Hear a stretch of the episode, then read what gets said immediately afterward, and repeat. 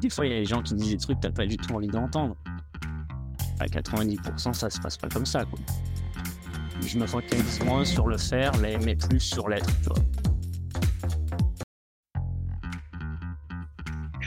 Salut, c'est Eric Lacroix. Sois le bienvenu dans ce podcast Secret d'endurance by Nolio. Tu vas pouvoir me retrouver un mardi sur deux en alternance avec Hugo Ferrari à la rencontre de coachs et de sportifs qui vont livrer leurs secrets dans leur sport d'endurance.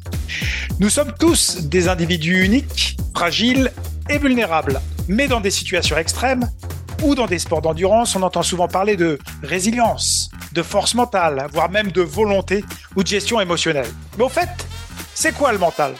Que se passe-t-il dans la tête de ces sportifs d'endurance?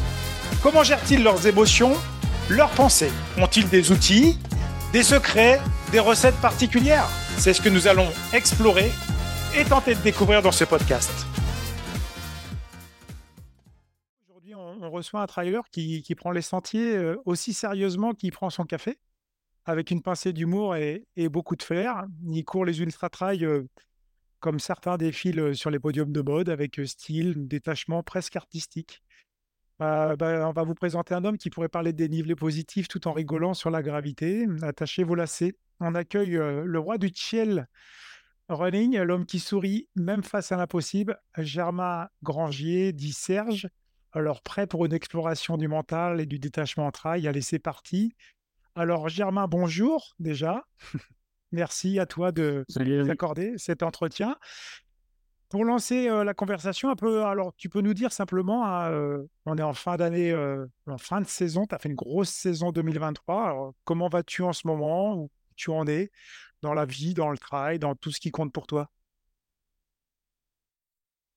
Écoute, oui, grosse saison pas tant quand on regarde les, chiffres au final, euh, pas tant, pas tant euh, au, niveau, au niveau des chiffres, on va dire, euh, mmh. voilà, kilométrage, etc.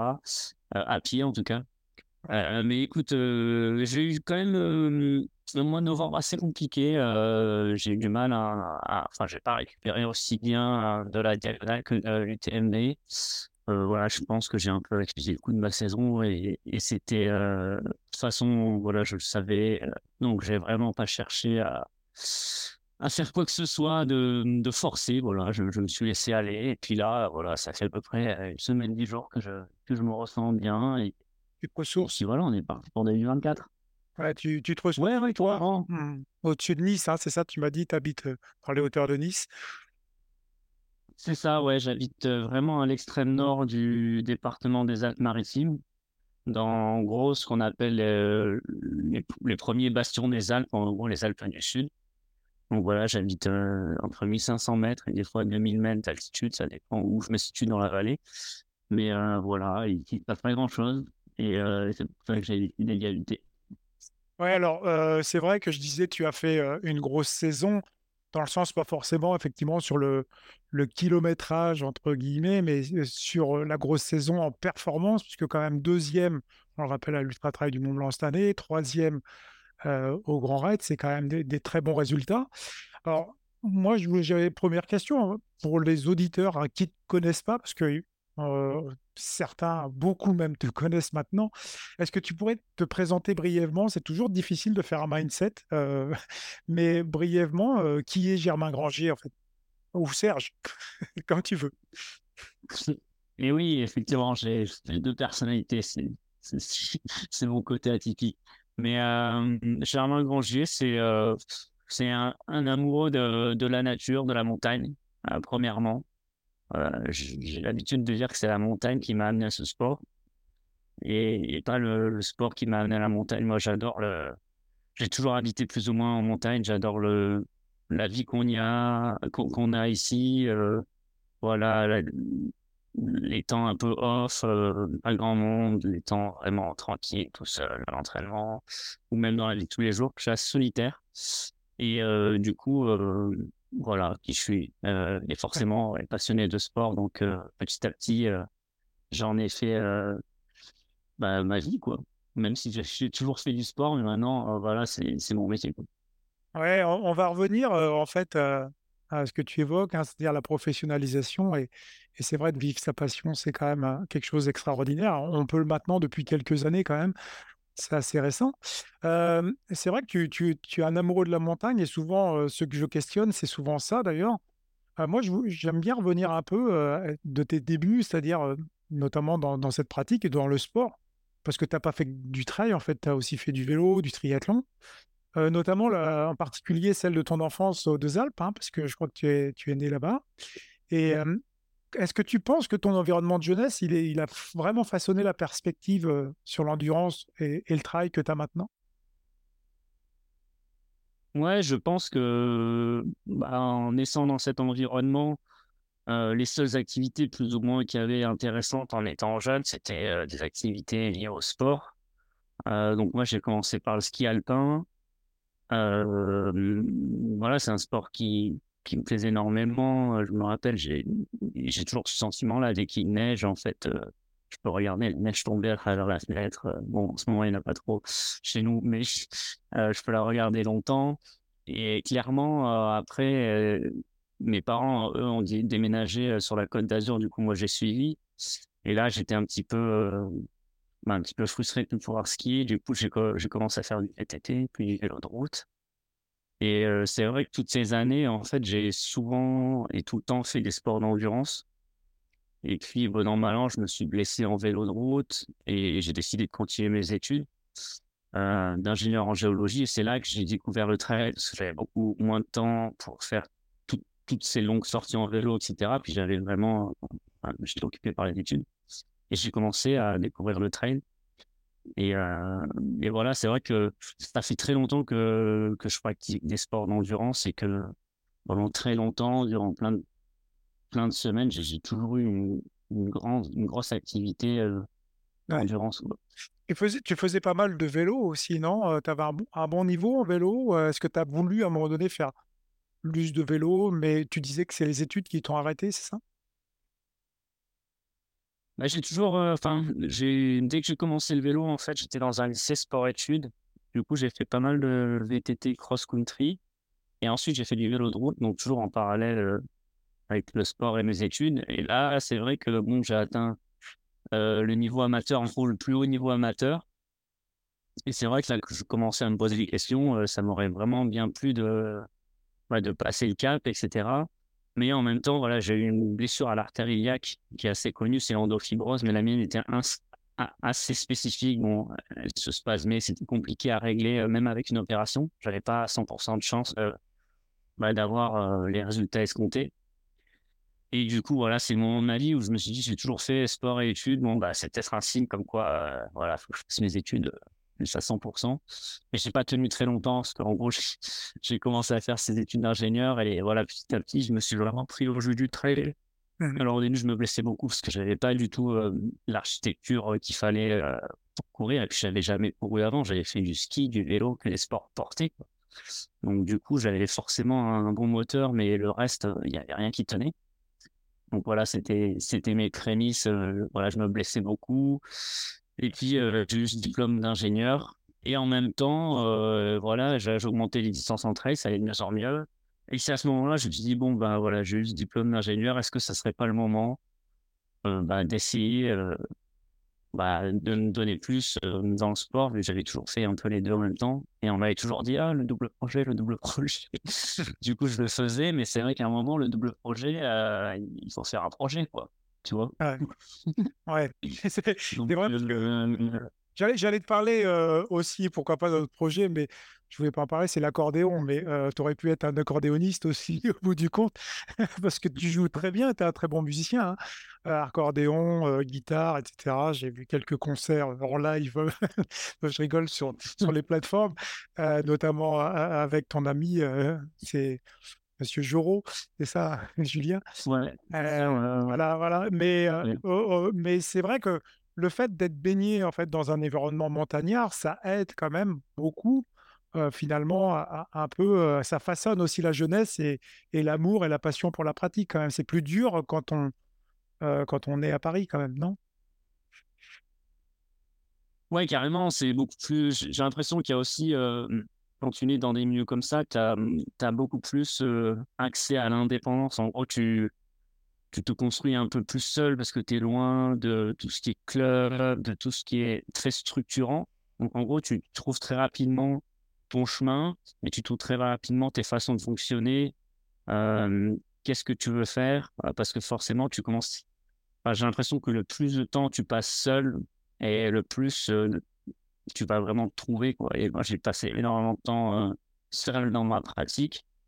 Et c'est ce que, ce que c'est ce que j'aime aussi dans le trail. J'aime beaucoup m'entraîner seul. voilà.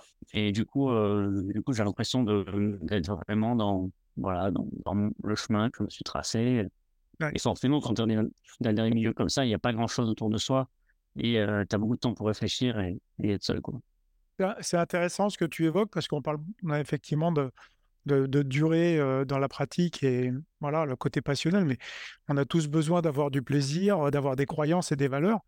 Donc en fait, là, les valeurs, les croyances et finalement le plaisir, tu l'as trouvé dans la nature, dans la montagne, parce que tu, tu fais du ski aussi.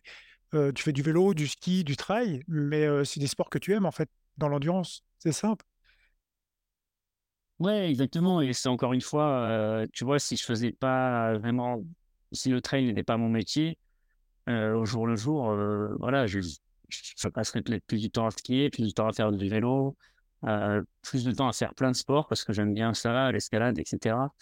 Mais voilà, il y a un moment où il faut aussi être choisir bah, là où tu vas être bon. Encore une fois, quand on dit double projet, triple projet, c'est bien, mais il y a un moment où pour être vraiment bon, il faut essayer de, bah, de se focaliser sur une chose donc voilà, c'est ce que j'ai essayé un peu de faire ces dernières années. Quoi.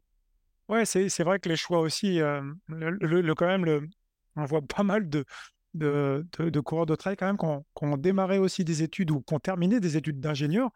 Il y a aussi quand même cette conception, on va dire pas intellectuelle, mais vraiment de, des prises de décision, de, un peu de rationalité quand même au bout. C'est-à-dire on, on, fait quand même un sport de nature, mais à un moment donné, on l'ordonne quand même, parce qu'on va venir un peu sur le côté transition professionnelle et vision du trail on ne peut pas non plus faire un partir one again, beast to fly et se dire ça y est, je vais être professionnel sans quand même avoir une vision quand même élaborée. Parce que moi, je voulais parler un peu de ton parcours vers le professionnalisme. Hein. Justement, à quel moment tu as réalisé ce que tu pouvais, que tu pouvais en faire une passion et comment tu l'as construit un peu? Bah voilà, j'étais diplômé en 2015 et du coup, à ce moment-là, j'ai fini troisième de l'OCC. Et euh, moi, j'avais jamais fait ce genre de distance avant. j'ai beaucoup souffert, mais je me suis dit, bah, tiens, j'ai pas mis énormément d'énergie dans l'entraînement pour cette course. et là, je me suis dit, bah, tiens, il y a peut-être quelque chose à faire. c'est là où le, haut niveau m'a rattrapé, en, fait. pendant mes études, il s'était un peu mis en sourdine. Et, euh, et c'est à ce moment-là que je me suis dit, bon, bah, j'étais dans le team Garmin à l'époque. Euh, j'ai eu l'opportunité de, travailler pour, euh, pour Innovate dans, la, dans le marketing en France. Du coup, voilà, au début, je me suis un peu lancé comme ça. Je n'étais pas professionnel totalement. voilà, j'ai aidé, la filiale sur le, sur le côté marketing en France. Et, et c'est comme ça que j'ai procédé pendant 2-3 ans.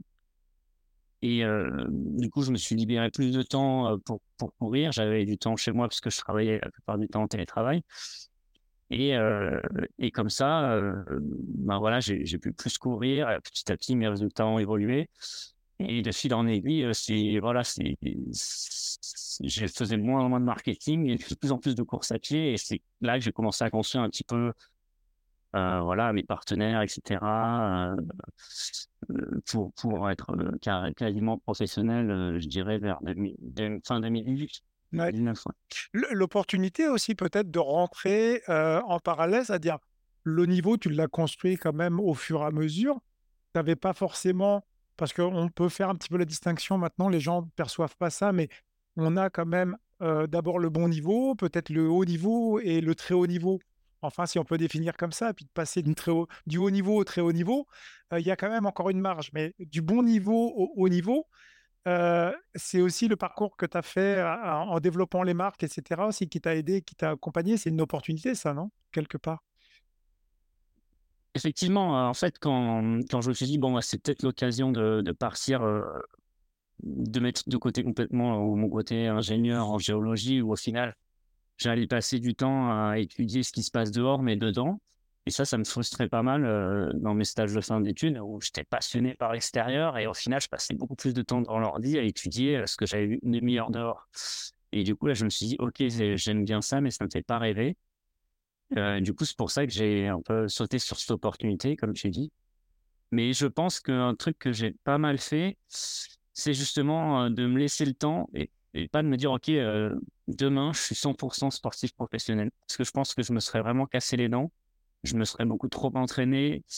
je me serais beaucoup trop mis la pression. Et en fait, j'ai fait une espèce de, crescendo en, en, me disant, OK, on, j'ai je vais avoir 30-40% de mon temps libre, le reste, je vais travailler en télétravail, etc. Et petit à petit, j'ai diminué euh, ce travail que je faisais et euh, j'ai augmenté le côté où je pouvais plus m'entraîner, euh, j'avais plus de disponibilité, j'avais un peu plus de partenaires et voilà, j'ai vraiment essayé de lisser ça pour pas faire de on-off et en gros me cramer en deux ans en disant ok bon en fait c'est pas pour moi j'ai fait 30 35 heures d'entraînement par semaine ça marche pas je me suis cramé. Mmh et donc voilà j'ai essayé d'être d'être assez progressif et ce qui m'a ce aidé là-dedans c'est que j'étais beaucoup blessé justement en commençant la course à pied et j'ai réalisé en fait il fallait vraiment que que je prenne ça avec des pincettes parce que parce qu'au début j'étais quand même très fragile et j'avais pas du tout le corps fait pour ça donc je pouvais pas me permettre de, de changer comme ça Mmh. Mais tes propos sont importants parce qu'en fait, on a peut écouté aussi, il y a pas mal de une sorte de jeunesse hein, qui, qui, qui débarque depuis maintenant quand même 5-6 ans hein, sur, sur le trail, l'ultra trail et, et qui souhaite se professionnaliser.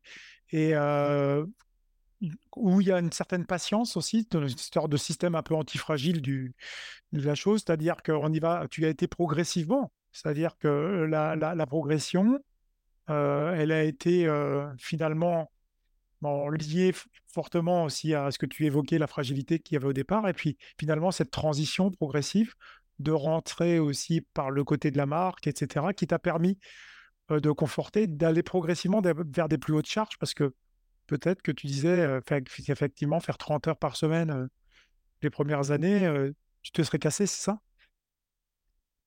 Oui, en fait, au début, j'avais, j'essayais un petit peu de transposer mon entraînement de vélo que j'avais toujours connu à l'entraînement à pied, mais en fait, euh, en fait, je faisais n'importe quoi parce que je m'entraînais beaucoup trop, beaucoup trop vite souvent, euh, mmh et il n'y a pas du tout les mêmes stress, euh, voilà, sur un sport porté, un sport comme la course à pied.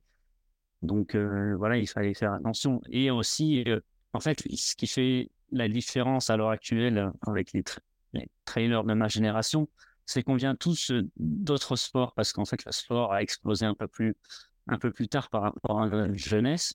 Et donc, on converge tous vers le, trail, le trail trail, avec des gens qui viennent du, kayak, plutôt du ski, plutôt de, il y en a même qui faisaient de la natation, enfin, beaucoup d'horizons différents. Et il y a cette super jeune génération euh, je pense justement à Louison Coiffé qui, qui a fait deuxième derrière moi au 90 du Mont Blanc, qui m'a vraiment impressionné. Et c'est des gens qui ont grandi avec le trail et presque le trail a été leur premier sport. Et donc, c'est ça, c'est super intéressant parce qu'ils ont tout un tas d'adaptations que nous, on a mis du temps ah. euh, bah, à mettre en place. Il y a beaucoup de mimétisme aussi par rapport à, voilà, la médiation, médiatisation du sport qui fait que tu peux regarder des courses euh, en live. Et nous, avant, on n'avait on pas ce côté-là. Donc ça, c'est une génération qui, qui va complètement, euh, qui va progresser euh, extrêmement rapidement et qui va prendre la ligne sur, euh, sur les ultras très rapidement, hein, c'est certain. Ouais, ouais c'est, ce que tu évoques, c'est, c'est justement la question que je voulais te poser. comment tu as vu évoluer le monde du travail depuis, entre guillemets, tu es devenu professionnel? Et là, est-ce qu'il y a des changements significatifs? Et c'est vrai que les changements significatifs, tu évoques effectivement le mimétisme parce que le, le trail, là, il s'est professionnalisé quand même, c'est très récent. Et en même temps, on, a quand même fortement progressé sur les méthodes d'entraînement. Il y a quand même des, maintenant beaucoup de coachs, de coachs en ligne. toi, je crois que tu as changé de coach, un américain, hein, et tu as, changé aussi tes méthodes d'entraînement.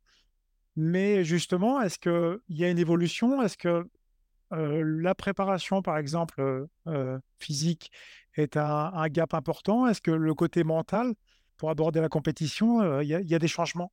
On va y venir progressivement, hein, parce qu'on est sur le côté du mental. T'inquiète. Ouais, ouais, ouais, non, il y a beaucoup de. Pour rebondir un peu ce que tu- sur ce que tu disais au niveau de, ton analyse, je trouvais qu'il y avait beaucoup d'ingénieurs euh, dans le monde de l'ultra trail.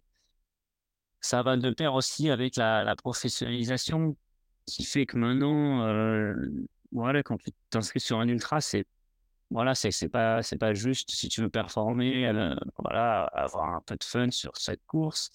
C'est euh, avoir une approche logistique. C'est combien de temps tu tu vas arriver avant, que- quelles, sont les données euh, de la course? Ensuite, il y a toute cette approche aussi. euh, avant, tu voyais pas ça. Maintenant, il y a tout le monde qui a son ordinateur en train de de planifier les ravitaux, etc., de donner des tâches, presque faire du management. Il y a, il y a beaucoup de compétences qui rentrent en jeu, au-delà même du pur running entraînement fitness, tu vois? Il y a, énormément, et c'est ça qui est aussi intéressant dans l'ultra, c'est que, voilà, généralement, enfin, les courses, elles se prévoient bien avant le, le, départ, tu vois, sur, sur des anticipations, sur des stratégies, et voilà, et sur de la logistique aussi. Donc, voilà, c'est comme une petite entreprise à, gérer. Et, et ça, c'est un côté qui m'a beaucoup plu par rapport au vélo où, où j'avais plus le sentiment que voilà, on avait un mécano, un pisto, on arrivait, on posait notre vélo, le lendemain, on repartait. On n'avait pas grand-chose à gérer, en fait. Et, euh, là, on est plus euh, en autodidacte, euh, en freelance. voilà, alors il faut s'accompagner pour pas en avoir trop à faire. Mais c'est le côté aussi qui m'intéresse dans, le- sport et cette gestion de ce sport, en fait. Mais j'avais entendu un petit débat il y a quelques années, heu, justement par rapport au point de ravitaillement. On va pas revenir, sur le débat dans le fond et ça serait long d'en parler. Mais il y a aussi, ce versant puisque toi, tu es issu quand même d'un milieu montagnard, un milieu tu parlais de cette, possibilité un peu d'isolement, de silence avec la nature et notamment justement d'être en communion avec.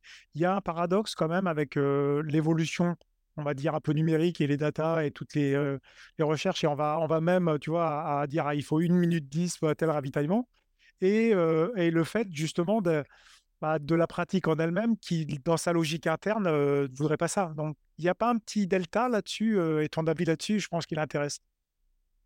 Ouais, exactement. Euh, Il y a un delta, mais il y a aussi, j'ai l'impression qu'à l'heure actuelle, il y a encore ce côté, euh, ce côté où on a plein de chiffres, euh, comme tu dis, euh, bah, sur l'UTMB, on a tous nos plans, enfin, que ce soit l'UTMB, la ou quoi que ce soit, on a tous nos plans euh, sur nos, nos tableurs Excel, etc., des, chiffres, nos vérités, et puis voilà, ça c'est le plan A, et puis jusqu'à ce que le plan A, il devienne plan B et plan C, et là, c'est vraiment le côté qui me plaît, c'est l'absence de cadre dans ce sport, même si, comme tu le dis, c'est de plus en plus cadré, il y a un moment où, en fait, il va falloir quand même prendre des décisions, il va falloir sortir de son plan, il va falloir s'adapter. Et ça, c'est vraiment le, le côté qui me plaît dans, dans l'ultra.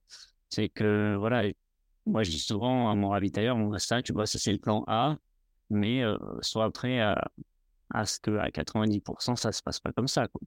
Ouais. Et, euh, et ça, c'est super intéressant. Et, euh, et au final, c'est aussi quelque chose qui se travaille euh, en amont, justement, euh, pouvoir sortir de son plan, Ouais. s'adapter. euh, Ce que ce que tu évoques, c'est intéressant, c'est-à-dire que justement, on a oublié qu'en effet, heu, notre cerveau, il est fait pour survivre et on doit s'adapter et donc on est quand même dans des situations, parfois difficiles et on on paye quand même un dossard vachement cher, en fait, la plupart, hein, pour aller souffrir, en fait, ou pour aller au moins avoir de la douleur. Éventuellement souffrir, c'est une option, mais heu, mais heu, on a oublié que c'est quand même un sport où où c'est long et que le corps, il est pas forcément, heu, super adapté tout le temps.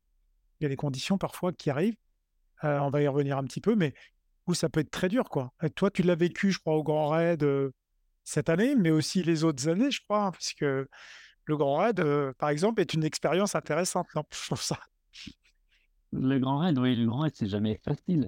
Euh, en plus, y a, voilà, par rapport à des courses plus cadrées, euh, voilà, pour revenir à l'UTMB, on on est quand même dans un, dans une zone de confort sur l'UTMB où il y a beaucoup de choses qui sont cadrées, euh, le parcours est assez fluide, on sait euh, qu'il n'y a qu'une personne qui rentre au ravitaillement, on sait qu'on aura peut-être tel ou tel aliment à tel ou tel ravitaillement.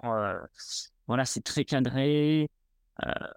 Et la diag, bah, c'est un petit peu l'inverse en fait, et c'est ça que j'aime bien, c'est que j'aime bien ce contraste vu que les courses sont vraiment proches. Tu passes d'un truc qui se professionnalise extrêmement, voilà, à la limite de l'Ironman, tu connais voilà, il y a très peu d'inconnus. Ah, et tu passes à la diag, euh, tu, te dis, OK, bon, bah là, je peux me perdre. Le parcours va peut-être être débalisé, c'est pas sûr. Euh, il va faire peut-être froid, peut-être chaud, on ne sait pas. Euh, ils ont dit qu'il y avait de l'eau ici, mais au final, il n'y en a pas. Et ça, c'est. et puis, il y a des journalistes partout qui courent avec toi. Voilà, ce côté un peu folklorique. moi, ça me plaît parce que ça ajoute encore plus d'inconnus et plus d'éléments euh, à devoir contrôler, jouer avec, s'adapter euh, sur la course. Et donc forcément, euh, c'est intéressant. Bon, moi cette année, en plus, je suis parti, je m'étais tordu, tordu la cheville 10 jours avant et retordu 7 jours avant. Du coup, je m'étais ajouté quand même d'autres données. Et je pense que c'est pour ça que j'ai aussi vraiment, vraiment souffert jusqu'au bout. Quoi. vraiment, j'ai vraiment un peu craqué sur la ligne d'arrivée à craquer en, en finissant troisième, c'est quand même pas mal du tout. on va passer un petit peu à la gestion mentale et notamment sur l'aspect de la motivation parce que c'est un sport exigeant quand même, l'ultra trail. On parle là du, grand raid. Bon, l'UTMB, c'est un petit peu différent, mais tu, tu fais, as fait des courses, tu as gagné le Val d'Aran, tu aimes l'ultra trail, l'ultra distance. comment tu fais pour maintenir la motivation d'année après année et puis justement, et notamment par rapport aux défis que tu peux te donner. on va, on va pas parler d'outils, mais, mais, la motivation en elle-même, tu arrives à, rester motivé toute l'année sur les années après année? Ouais, parce que je prends chaque année un peu comme, comme un nouveau départ. J'essaie, je me dis, j'ai des, des saisons assez je je sais pas si je dirais atypique, mais généralement, pendant six mois, euh, je, je, fais jamais de trail running en compétition. Donc, moi, pour moi, ma saison, elle reprend généralement mes premières courses, c'est fin avril, début mai. Mmh. Et tout l'hiver, euh, voilà, j'essaie de. Alors, il y a quelques années, j'avais plutôt euh, mis l'accent sur le côté athlétisme, essayer de développer ma vitesse, la foulée, etc pas mal mon pied. Et là, euh, ces dernières années, euh, même si j'ai toujours fait du ski de rando, mais plus dans plus dans l'esthétisme, dans le voyage, dans, dans, des, dans, des, belles boucles et tout. Là, voilà, j'ai mis un petit peu l'accent sur le côté un peu plus euh, voilà, athlétique du ski de rando, avec la pratique du ski alpinisme. Et c'est vrai que voilà, j'ai un petit peu une, voilà, une, ouais, une polarisation de, de, approche en hiver qui fait que je suis jamais dans un truc très structurant et très redondant. Mmh. Du coup, voilà, j'arrive à garder un niveau de motivation. Et, et surtout, en fait, ouais, j'ai installé plutôt des, des, routines qui fait que, oh, bon, voilà, je me laisse, je m'entraîner. Mmh. C'est ma vie, quoi. Donc, pour l'instant, pour l'instant, voilà, je reste motivé, je reste curieux surtout de, de pratiquer, de voir comment j'évolue, en ajoutant voilà, certaines composantes, euh, jouant sur certains leviers, j'en abaisse d'autres, j'en monte d'autres, je vois ce que ça dit. Et, et comme ça, bah, c'est vrai que je reste toujours motivé et toujours content de, m'entraîner. Ouais, c'est intéressant. C'est-à-dire, euh, là, tu parles aussi euh, du, des principes un peu d'alternance. Dans la saison, effectivement, tu vas aller faire du ski, tu vas aller peut-être faire du ski alpe ou du ski mo dans une période qui n'est pas forcément une période non plus tout le temps compétitive, et puis arriver après dans une période, parce qu'on parle souvent de lassitude, et, finalement, on pourrait presque user un peu le système dopaminergique, tu vois, de la motivation, euh, parce qu'on fait toujours la même chose, et je pense que là, je donne un petit cliché sur le côté de l'île de Réunion, où, on peut faire du trail du mois de janvier au mois de, décembre, tu vois, donc euh, c'est ça aussi, et je crois que selon le contexte dans lequel on est, je crois que la, motivation aussi, on voit ceux qui réussissent quand même des parcours, et il faut le dire, c'est ceux qui ont de l'alternance, des principes d'alternance et qui arrivent à, switcher sur, une, autre, saison, entre guillemets. C'est un peu ça ce que tu évoques. Exactement, moi j'ai l'impression que, mmh, que, quand suis à la fin de ma saison de trail, je suis super content qu'on arrive sur, sur de la neige et, et sur d'autres tracks et voilà, encore une fois, là où j'habite, c'est, super parce que justement, j'ai l'impression qu'il y, a des, activités qui sont plus liées à des saisons, voilà, je vais faire plus de VTT parce que voilà, en ce moment, parce qu'il n'y a pas de neige, du coup, je m'éclate. Je m'éclate en faisant ça, peut-être un peu plus d'escalade et de montagne en printemps. Enfin, voilà, j'ai plein de. En gros, j'ai une grosse palette d'outils et après, je me dedans. Après, c'est sûr que maintenant, avant, j'ai l'impression qu'il y a peut-être 5-6 ans, tu pouvais un petit peu faire ça toute l'année et arriver sur des, des ultras et être plutôt performant. Maintenant, ça devient quand même de plus en plus compliqué. Euh, il faut quand même ajouter beaucoup de spécificité. Euh, ça se court de plus en plus vite. Euh, comme on disait, il y a beaucoup moins de place au hasard sur toutes les approches, sur les ravitaux, sur les stratégies. Donc maintenant, voilà, c'est bien de faire ça, je pense, voilà, en amont euh, des objectifs. Et après, c'est vrai que maintenant, il faut quand même plus s'atteler à, à courir euh, bah, après, les, les, objectifs. Quoi. Oui, c'est, vrai que là, on parle de, gestion aussi d'une carrière. Justement, en tant que coureur professionnel, toi, comment tu gères les pressions, les attentes? Pas non seulement les tiennes, hein, mais aussi celles de ton équipe, de tes sponsors, de ton épouse, de tes supporters. C'est, c'est pas, c'est pas difficile ou pour toi, c'est naturel? bah, j'essaie de, de me focaliser sur, bah, sur moi, en gros. on dit, ouais, tu as l'impression, en fait, voilà, toutes ces pressions externes, c'est, tu as l'impression d'avoir tous ces gens qui veulent que tu fasses, que tu veulent, ouais, qui veulent que, ils veulent en gros que tu fasses quelque chose. Et voilà, moi, j'essaie de, de me mettre en, en, antagoniste par rapport à ça et je me focalise moins sur le faire, mais, mais plus sur l'être, tu vois. En gros, voilà, je préfère être euh, que faire. Et qu'est-ce que ça veut dire euh, être Pour moi, voilà, c'est avoir du plaisir au quotidien, euh, vraiment cibler ce qui sont mes objectifs et ce que mes sponsors veulent que je fasse. Et, euh, et, voilà, moi je me place entre ça. Et au final, si je réussis à, à, être et à vraiment vouloir, euh, vouloir réaliser ce que j'ai envie, et ben du coup ça, ça se passe bien. Quoi. Mais généralement, ouais, je, avant j'avais un peu plus de mal, mais maintenant euh, j'ai vraiment pris du recul par rapport à ça. Et, euh, j'ai aussi beaucoup appris à dire non. Et ça s'apprend, hein euh, ouais, ouais, surtout quand tu es, quand es plus euh, ouais. caractère euh, voilà, gentil, altruiste, etc. Au début, tu te fais un peu manger et, et après, c'est. Voilà. Des fois, tu peux paraître pour un, un peu un débile ou quoi, mais, mais en gros, tu, voilà, tu te protèges et tu dis non. Et...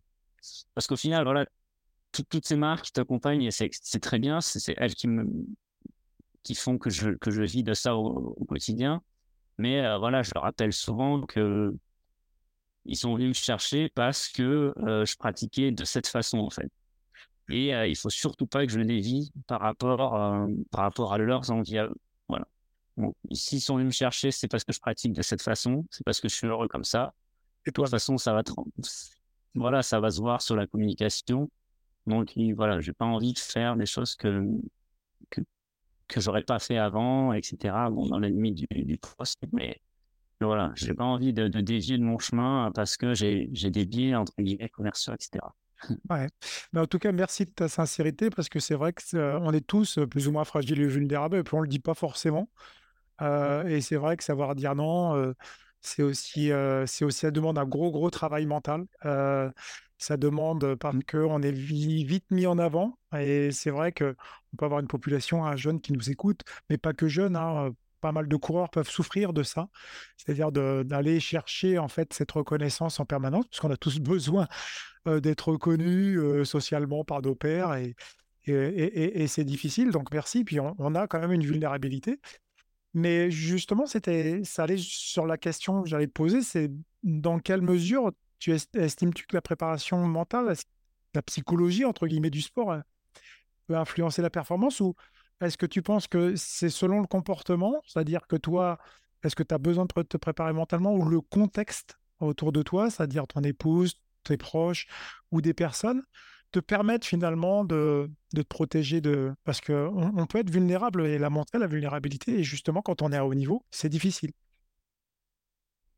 Oui, effectivement. Après, ce qui est intéressant avec, euh, avec sa prépa mentale, c'est que ça va, souvent au-delà du simple du simple facteur de, performance. Je veux dire, des fois, la préparation mentale, ça se limite pas justement à, à, mettre un plan en place pour la course. Tu vois, justement, des fois, c'est c'est gérer, c'est pour revenir à ce que je disais, c'est gérer, avoir dit non à quelqu'un et que ça te mette pas dans un dans, un bad mood pendant deux jours parce que tu as dit non. Donc, et ça, c'est super important parce qu'au final, ça, va refléter plus tard sur, sur ta prochaine séance ou je sais pas quoi parce que ça t'a stressé pendant deux jours. Donc, ça, c'est super important de travailler là-dessus. Et, je dirais même que ouais, la prépa mentale, c'est même plus important pour le quotidien d'accepter, de lâcher prise sur plein de trucs pour justement savoir recaler son énergie mentale sur les choses qui font sens et pour toi et sur les choses qui sont ta priorité en fait. Mmh et, et c'est là, c'est là pour moi qui est la clé. En fait, c'est OK, on a tous besoin d'être fort dans les, dans les moments durs en course. OK, on a tous besoin de s'accrocher. Euh, mais ça, ça va, ça va être facilement mis en place si justement, pendant toutes ces semaines ou tous ces mois à l'avance, tu as bien géré et tu as été capable de t'équilibrer voilà, mentalement, pas lâcher trop de cartouches dans telle ou telle négociation, dans tel ou tel échange. Et c'est ça qui va faire qu'au final, tu auras une pression mentale au départ et une envie, etc. Donc, euh, c'est plus au jour le jour euh, pour moi que la prépa mentale est. Mmh. Alors, prépa mentale ou, juste euh, réfléchir sur ce qu'on fait et, et, sur comment agir. Mais, mais ouais, de toute façon, c'est comme, comme l'entraînement, hein, c'est ce que tu fais au jour le jour qui, qui au final, payera plus tard. c'est vrai que le, le mental, c'est souvent un mot tabou parce que toi, tu, tu es en couple avec une américaine, mais aux, États-Unis, c'est pas un mot tabou. En fait, il, prépare tout jeune. et, nous, on, a été quand même bercés avec la psychologie de Freud et, et finalement, sur l'aspect psychologique, dès l'instant où on fait du mental, on va faire que de la psychologie, alors que finalement, le mental, c'est la vie de tous les jours, c'est l'intégration de la gestion de tout. Des émotions, de la douleur qu'il peut y avoir, du, travail qu'on va avoir, etc. Et donc, est-ce que justement avec Cathy, elle, elle a, cette approche qui, est intéressante pour toi aussi? Oui, effectivement, le mental, c'est tellement vaste, comme tu dis. c'est vrai pour revenir sur ce que tu disais, en France, on a l'impression d'avoir un problème quand on a un psychologue ou un préparateur mental, euh, les gens généralement disent ah ouais, t'arrives pas à faire ça, du coup tu dois en parler avec quelqu'un. Et euh, c'est vrai qu'aux États-Unis, oui, c'était clairement différent. On voit plus euh, préparateur mental comme, comme quelqu'un de, de, clé dans la performance et, et même dans la performance au jour le jour, dans le bien-être au jour le jour. Donc oui, il y a, y a, pas mal de choses qui viennent vraiment en antagonisme avec les, les visions. Alors, pas européenne, je dirais, parce qu'il y a quand même des, pays comme l'Allemagne, là-dessus, c'est même très avancé, ou même les, mmh. ou même l'Angleterre. Et nous, j'ai l'impression que les pays latins, on est un peu plus en, un, un poil plus en retard, un peu plus un peu, voilà, nonchalant. Mais euh, c'est vrai que, ouais, sur plusieurs niveaux, il y a quand même, euh, il y a quand même des, des degrés d'importance différents, euh, bah, justement, sur la préparation mentale et cette approche mentale aux États-Unis. Quasiment tous les athlètes préparent euh, mentalement et ont, des routines, etc. Enfin, mmh c'est très commun. Ouais, c'est ce que tu évoques, c'est du normal au pathologique. On a l'impression que des fois, aller voir quelqu'un de mental, c'est qu'on a des faiblesses, euh, presque une pathologie euh, mentale, et qu'il faut. alors que, au contraire, hein, c'est justement la, la, question que je pose à tous tous ceux que je reçois depuis, depuis cette année et cette saison 2023. C'est, c'est toujours la question un peu pénible. C'est, c'est quoi le mental, en fait, pour toi? Est-ce que tu pourrais nous donner une petite définition à la tienne, en fait? Euh, Le mental, pour, bah, pour faire court, c'est tout, tout ce qui relève des, des, fonctions cognitives, en gros, tout ce qui est. Euh, ouais, voilà, tout ce qui est l'activité cérébrale, ce qui est caché en toi, est-ce que tu ce que tu ne transparais pas aux autres. Quoi. Donc c'est, ça peut être beaucoup puisque, puisque généralement, oui, on, a un énorme sac, un énorme baluchon et, ce qu'on montre, c'est le petit sac à main. Quoi. Donc c'est, c'est, beaucoup, euh, c'est beaucoup de non-dits, c'est beaucoup de, de choses qui doivent s'exprimer et c'est pour ça que, que le travail, c'est important. Ouais, eh ben, merci en tout cas de ta définition. C'est vrai que on est quand même des êtres d'émotion après, euh, au niveau du cortex fron- préfrontal, on doit prendre une décision. Et souvent, c'est pas forcément la bonne tout le temps, euh, si on n'a pas travaillé sur ses émotions, sur pas mal de choses. Alors, je voulais justement euh, un petit peu glisser parce que il me reste quelques petites questions. On- il, va nous rester encore une petite vingtaine de minutes. Euh, Notamment sur la gestion de la douleur, notamment et de la résilience parce que c'est intéressant ce débat-là, notamment dans l'ultra, parce que lors de la Diagonale des Fous, hein, on va y revenir, j'aime bien, reprendre un petit peu les traumas. Non, je rigole, et pas forcément. Mais tu as mentionné as quand même mentionné que et moi je l'ai noté, hein, que tu avais vraiment souffert, hein, énormément et moi je voulais savoir comment tu as géré en fait cette douleur, cette fatigue, dans dans ces moments extrêmes? Ouais, j'ai souffert, ben, justement, cognitivement énormément Mmh parce que, ouais, pour en revenir à à l'approche de la course, j'étais vraiment à 2 jours, je savais j'ai pas quasiment pas couru la dernière semaine, je savais pas du tout si j'allais être capable de de courir avec avec cette entorse. Donc tous les jours, j'allais voir mes kinés et cetera. Donc, heu, je suis parti avec, heu, vraiment, heu, en me disant: «OK, bon, bah, direct, c'est le test grandeur nature», heu, comme toute la première partie n'est pas très technique, c'est qu'en montée, que de la route. Je me suis dit: «Bon, bah, ça me ça me fera un petit test pour voir, comment je vais aborder cette course». Mais c'est très compliqué. Alors j'avais essayé de travailler un peu la semaine d'avant pour pas trop focaliser sur ma cheville, mais en même temps, il fallait que je un peu l'attention pour, heu, pour pas la retordre parce que c'était un petit peu le mot d'ordre des kinés. Tu peux partir sur la course, mais te te la tords pas trop violemment. Et du coup, comme, heu, comme voilà, c'est un peu une course longue et technique, heu, c'est compliqué, c'était compliqué à gérer. Et quand je dis j'ai beaucoup souffert, c'est que j'ai j'ai mobi mobilisé extrêmement beaucoup d'attention, heu, au niveau de cette cheville. En plus, a eu la chaleur qui fait que bon ça je j'étais préparé, je je savais qu'il allait faire chaud et Ouais. j'avais essayé de de préparer ça en amont. Mais c'est vrai que ce ce second facteur-là, heu, m'a mobilisé extrêmement mentalement et comme quoi en fait on peut être complètement épuisé mentalement. Parce que je me rappelle, heu, avoir fini ce chemin des Anglais et j'étais complètement vidé mentalement. J'arrivais plus à réfléchir, plus à plus à à trouver des des des voilà, des des leviers pour avancer et cetera. J'étais, heu, si bien qu'en haut du Colorado, j'ai quasiment, la dernière descente, je me suis dit: «OK, bon, ouais». Ouais, j'a j'arrivais plus, heu, plus vraiment à à tout coordonner, heu, j'étais vraiment au bout mentalement, ouais. C'est c'est c'est in intéressant, c'est-à-dire que on arrive quand même à avancer, heu, donc c'est là où justement on arrive quand même à à produire quand même de l'effort. Ça veut dire qu'il reste de la force dans les c'est vraiment le là-haut, heu, la connexion qui qui fonctionne mal? Il y a un épuisement mental? Ouais, il y a un épuisement Mmh. Et je me suis rappelé, arrivé en haut du Colorado, je me suis dit: «OK, bon, bah, c'est bon, là, je me suis pas tordu la cheville, heu, tout le grand raid, heu, maintenant, j'ai plus qu'à descendre cette descente, même si je descends en marchant, heu, ç ça va le faire». Mais tu vois, je suis tellement dans l'incertitude que sur un sur un fragment de seconde, en fait, je me tords la cheville, c'était fini. Donc c'est pour ça que les gens me disaient toujours: «Ah, bah, c'est bien, tu es 2 tu vas finir deuxième et je leur disais: «Ouais, mais je je suis pas arrivé» et ils savaient pas que j'avais ce en gros, cette épée Damoclès qui à tout moment pouvait me tomber dessus. Heu, donc ça mais ça m'a fait pas mal grandir mentalement parce que maintenant je me dis: «Bah, tiens, j'ai fait le normal avec ça, Ouais. ça va être trop bien la prochaine fois que je je prends le départ d'un ultra où où tout où tout sera tout sera au vert». Donc heu, Ouais. ouais, après ce que je ce ce que j'ai bien aimé pendant cette course, c'est justement que j'ai j'ai trouvé des des adaptations pendant la course justement pour essayer de moins moins mobiliser ma cheville. J'ai trouvé des types de foulées différents que que la semaine d'avant, en fait, j'ai jamais trouvé et ça ça m'a fasciné. Parce qu'une semaine avant, heu, tous les jours, j'essayais de trouver des des différentes poses de pied et cetera pour moins solliciter et là, je l'ai trouvé pendant la course. Mmh. C'est pour te dire l'espèce d'ébullition mentale qu'il y a de pendant ces courses, heu, c'est que tu es constamment en train de checker, de trouver des solutions et tu es vachement plus, productif, en fait. Ton intensité mentale, est tellement haute que que tu trouves, des solutions. En fait, pendant une semaine, je l'ai pas trouvé. Alors que là, à 24 heures, au bout de 12 heures, je l'ai trouvé.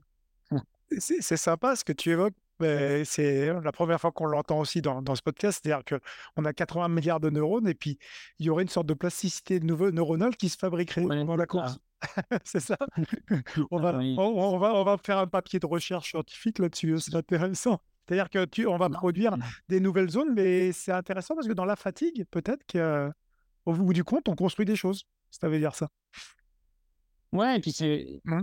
Au-delà de ça, il y a même des fois où, je sais pas, tu restes bloqué dans la vie Ouais. les jours sur des, des trucs, je sais pas, n'importe quoi. tu enfin, t'es à la banque, t'arrives pas à faire ça, t'es là, t'arrives pas à Ouais. faire ça. Tu- En fait, t'es dans, dans une espèce d'impasse Ouais. où, en gros, t'arrives pas à trouver la solution. Puis bon, tu mets de côté et là, tu vas courir une heure et tu reviens. Et en fait, ouais, alors, c'est- alors c'est peut-être le lâcher prise ou. Ça s'appelle le réseau par défaut. hein. C'est le réseau par défaut. Exactement. Ouais, ouais, s'il y a une petite zone, un réseau par défaut qui te permet d'avoir une sorte de, de dissociation, en fait, tu vois, à un moment donné, euh, corporelle et, et, et, et du cerveau. Et euh, peut-être qu'on l'a, on, l'a travaillé plus, peut-être en, en courant, on est tellement fatigué que on peut plus en fait connecter euh, la décision. On peut plus travailler. On peut pas te donner une équation à faire ou à jouer de l'accordéon euh, à, à grande chaloupe, non? Ça serait difficile. Je... Peut-être, faudrait essayer, faudrait essayer. ouais. On va tester. Euh, J'avais une dernière question justement sur cette gestion de douleur et de résilience, hein, parce qu'on est un petit peu là-dedans et sur le côté mental. Comment tu, peux faire face aux échecs et aux performances en dessous des attentes? Ça, ça, c'est des questions qui sont posées, qu'on va poser aussi. On m'a dit de, te la poser. Est-ce qu'il y aurait, tu vois, il y a une course, toi, un événement en particulier qui t'a appris cette leçon ou, ou alors tu as, déjà un, canevas un peu dans ta tête? Hmm. Bah, globalement, l'an passé, j'ai eu pas mal de, de, bon, pas de soucis, mais j'ai eu, été beaucoup malade et en fait, j'ai eu vraiment des difficultés à avoir une, une saison linéaire, surtout un entraînement consistant. Du coup, c'est vrai qu'à chaque fois que je me, que je me présentais au départ d'une course, je savais que ma forme, elle n'était pas optimum et qu'elle était, qu'elle n'était pas bah, justement développée au maximum pour cette course-là. Et du coup, c'est vrai que c'est un- ça m'a pas mal appris cette dernière année à, gérer ça et à me dire, à prendre du recul et à me dire de toute façon, euh, en gros, euh, je, fais cette course, j'utilise l'aspect compétitif euh, avec l'adversité pour justement essayer de, faire, de me donner au maximum et d'avoir en gros la, voilà, une meilleure version de moi-même sur la course. C'est ça qui m'anime dans la compétition. C'est pas, c'est pas forcément d'aller me battre contre un tel ou un tel, parce que, Ouais. parce qu'en ultra, euh, si tu pars au frontal comme ça, c'est pas terrible. Et, mais c'est plus l'adversité en fait qui, qui va me pousser à, à me donner au max. Et en fin de compte, ouais, c'est encore une fois euh, l'acceptation de dire euh, Mm. si tu es quatrième et que tu donnes le meilleur de toi-même, qu'est-ce que tu peux contrôler?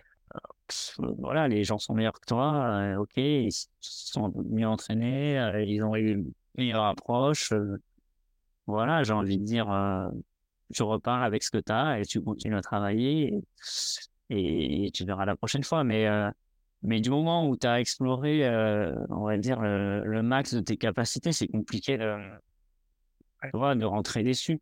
Je veux dire, il y a un moment où, justement, cette préparation jour le jour, en préparation mentale, te fait relativiser rapidement. Ok, bon, tu as donné ce que tu devais donner, tu as tout donné, les autres sont devant. Ok, bah voilà, tu rentres à la maison, tu retournes travailler, et on verra la prochaine fois ce que ça donne. Ouais, on, voit quand même qu'il y a eu un, travail euh, effectivement de mental et, bravo parce que on entend hein, les mots de, contrôle, d'acceptation, etc., qui sont des mots vraiment très forts. Parce qu'effectivement, quand on n'accepte pas, on est dans, plus dans, la rumination, tu vois, dans l'évitement des choses.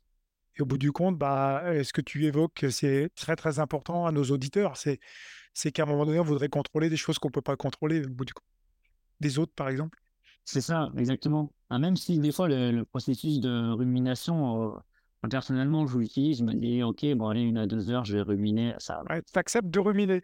C'est accepter. de- Ouais, voilà, exactement. Et puis je me dis, bon, allez, maintenant, ça suffit. Normal. Et, euh, puis, oui, voilà. Après, c'est c'est bien, tu peux jouer aussi avec des émotions. euh, Ouais. Voilà, je souvent avec des émotions, tu vois, je me mets en colère pour rien, pour, pour rien. Je vais dire, bon, allez, vas-y, je me mets en colère 10 minutes. Et, Ouais, tu- mais, euh, Mais tu les comprends. Ah. Tu comprends? ouais, voilà, exactement. c'est pas pareil. Ah, le le jour même de la course, c'est aussi un truc que tu peux. Je me rappelle à, souvent sur les ultras, il y a des gens qui te parlent des trucs comme ça. C'est des informations que tu reçois, en fin de compte. Des fois, il y a des gens qui disent des trucs que tu n'as pas du tout envie d'entendre. Mmh. Mais voilà, il faut être prêt à ça aussi et, et avoir ces petites parades. Donc, ouais, moi, j'aime bien, j'aime bien penser à ça aussi. En tout cas, merci vraiment de, te confier. Il me reste trois questions, hein, et notamment sur les conseils, les perspectives un peu d'avenir, et notamment sur une conclusion personnelle, et notamment sur les conseils. On, a une, c'est vrai, une population de plus en plus jeune, on l'évoquait. Quel, quel, conseil tu donnerais, toi, aux jeunes athlètes qui, finalement, aspirent à devenir des, des coureurs de trail professionnels Toi qui l'es professionnel, il y en a très, peu, hein, en fait, matin, qui, qui, qui sont professionnels, qui en vivent. Oui, il y en a très peu, mais c'est vrai que le, voilà, le trail quand même explose euh, ces dernières années, ou c'est même toutes récentes dernières années, et il, y en aura, il va y en avoir de plus en plus. Euh, moi, je pense que, que la nouvelle génération qui arrive est beaucoup plus euh, talentueuse que nous, justement, dans cette approche. ils vont plus vite, ils descendent plus vite, ils réfléchissent plus vite. Donc, après, même si l'ultra trail est un, est un sport d'expérience, voilà, moi, ça, ça, ça va pas me choquer s'il y a quelqu'un de 24, 25 ans qui arrive à faire euh, des choses très, très bien sur un ultra, euh, voilà, à très court terme. Euh, voilà, juste ce que je peux donner comme conseil, c'est de pas faire trop, trop, trop, trop vite. Voilà, des fois, comme disent les Américains, less is more. des fois, c'est beaucoup mieux de, voilà, d'essayer de cadrer, cadrer ce que tu veux faire et et, d'avoir peut-être le, voilà, le, le stress euh, minimum pour, un maximum de, performance. Mais ça, c'est assez, assez, dur à trouver euh, et je pense que ça, ça se trouve aussi avec l'expérience dans des sports qui sont encadrés comme les nôtres. Mais, euh, mais ouais, peut-être un petit peu, un petit peu, je vais dire, ouais, c'est tamponner un petit peu le, euh, la jeunesse qui, qui, pousse à faire des fois un peu, un peu trop de conneries euh, rapidement, même si euh, c'est super important de faire des conneries, mais, mais il faut trouver la jauge en fait.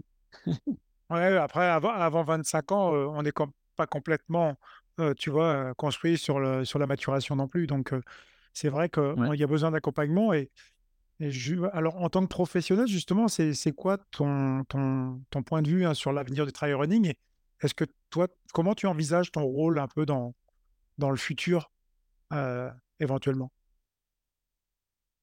Manuel, oui, j'encouragerais les jeunes à, s'entourer, mais, mais pas trop dès le début, parce qu'il ne faut pas oublier qu'on est dans, dans, ce sport cadré, non cadré, ou euh, ou un peu en faisant le parallèle avec mes études, où en gros, tu es, ingénieur en géologie, mais tu es incapable de dire euh, si le glissement ou les rochers tombaient dans un an, deux ans, dans deux semaines à moyen ou court terme. Et en fait, c'est la magie de la science aussi. C'est que, en fait, voilà, on se fixe des limites euh, dans nos modèles, etc. Et on joue à l'intérieur, sachant qu'en fait, on est en train de, voilà, d'hyper simplifier euh, un contexte.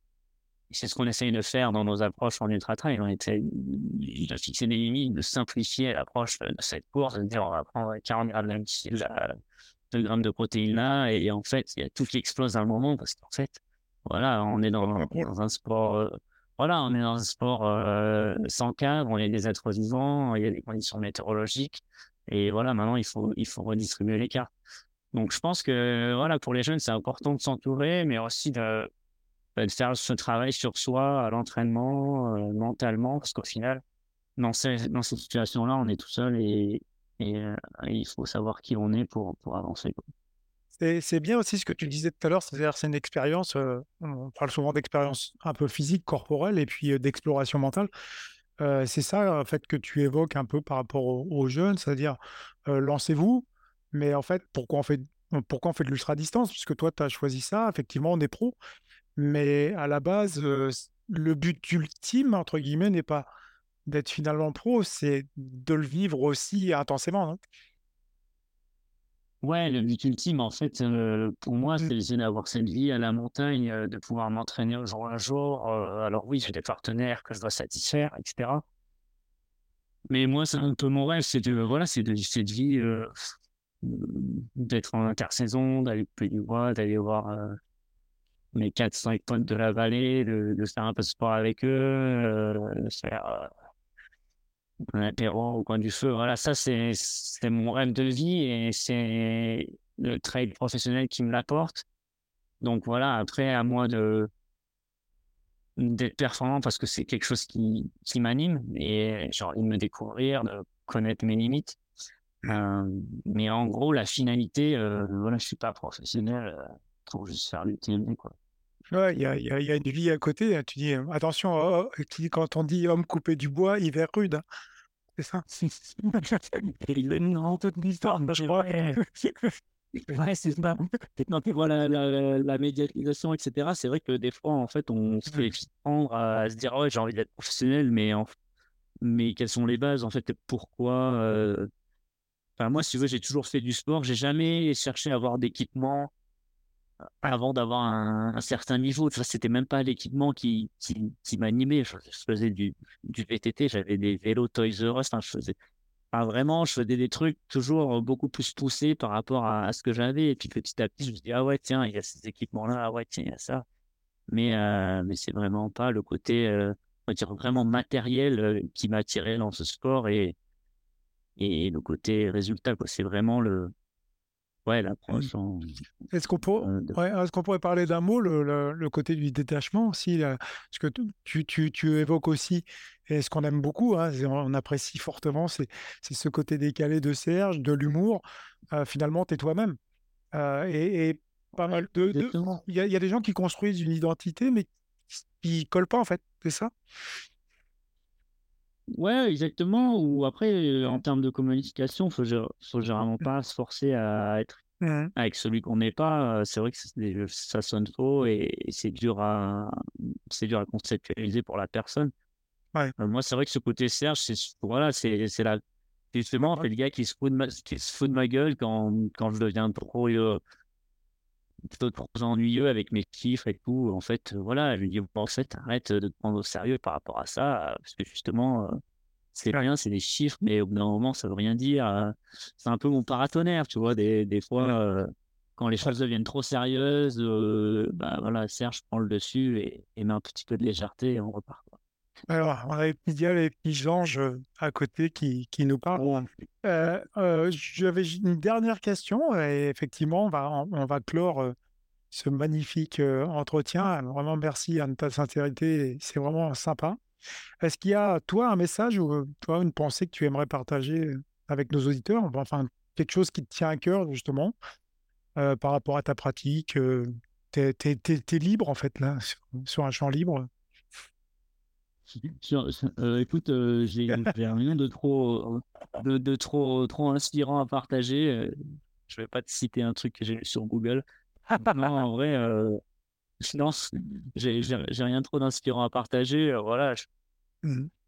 être, être qui on veut être. Après, c'est c'est pas c'est pas facile dans la vie de tous les jours parce qu'on mmh. voilà des nous on est extrêmement chanceux d'avoir pu vivre cette passion donc c'est pas c'est pas donné à tout le monde euh, c'est voilà ça reste de la chance donc c'est vrai quand on a des métiers qui sont plus euh, voilà alimentaires etc c'est compliqué de trouver du sens mais euh, voilà moi j'essaye de faire simple et trouver du sens donc généralement quand quand on quand on fait simple et qu'on va à l'essentiel c'est généralement comme ça qu'on est heureux donc faut, mmh. faut juste essayer de, de, réduire le bruit qui nous entoure pour, pour voir qu'est-ce qu'on qu'est-ce qui nous anime quoi ah, c'est beau, merci. Et 2024 Des gros objectifs? 2024, j'ai pas encore euh, tout décidé. on n'aura pas de. Euh, ouais, je décide rapidement, mais je l'envoie. J'ai des idées. Hein. Ouais. Vraiment, je vais rester sur le contrat. Est-ce que c'est diagonale, UTMB, hard rock? Euh, Bon, pas western, c'est sûr. Mais voilà, ça sera un, de ces trois-là. Et... T'as envie de revenir au Grand Raid alors? T'as envie de revenir souffrir? Ah ouais, ouais. Mais en fait, c'est la seule course qui si rapidement, en fait, euh, généralement, il faut toujours un, ou deux jours pour savoir si tu vas revenir l'an prochain. Mais le grand raid, à chaque fois que je franchis la ligne, euh, je sais que je me dis que l'an prochain, je, suis là. Quoi. Et c'est assez bizarre parce que c'est quand même une, la course où je souffre le plus et, ah et c'est celle qui, à chaque fois, me, me donne envie de revenir. Mais j'ai vraiment aussi envie de préparer le grand raid comme il faut parce que tu peux pas voilà, cette année, je suis venu à la suite de l'UTMB parce que je me sentais bien après l'UTMB, mais c'est une course qui mérite aussi d'être préparée vraiment à la hauteur de, de cette course. Donc ça, ça veut dire aussi faire des impasses avant, il faut que je réfléchisse. Ouais, ouais c'est... on va clore là-dessus. C'est vrai que c'est le paradoxe de dire que finalement, plus jamais ça quand on a passé la ligne d'arrivée et que deux jours après, on dit on sera inscrit dessus. c'est ça, on est quand même bizarre hein, dans le cerveau. Ouais, il faut, faut pas trop chercher à se comprendre.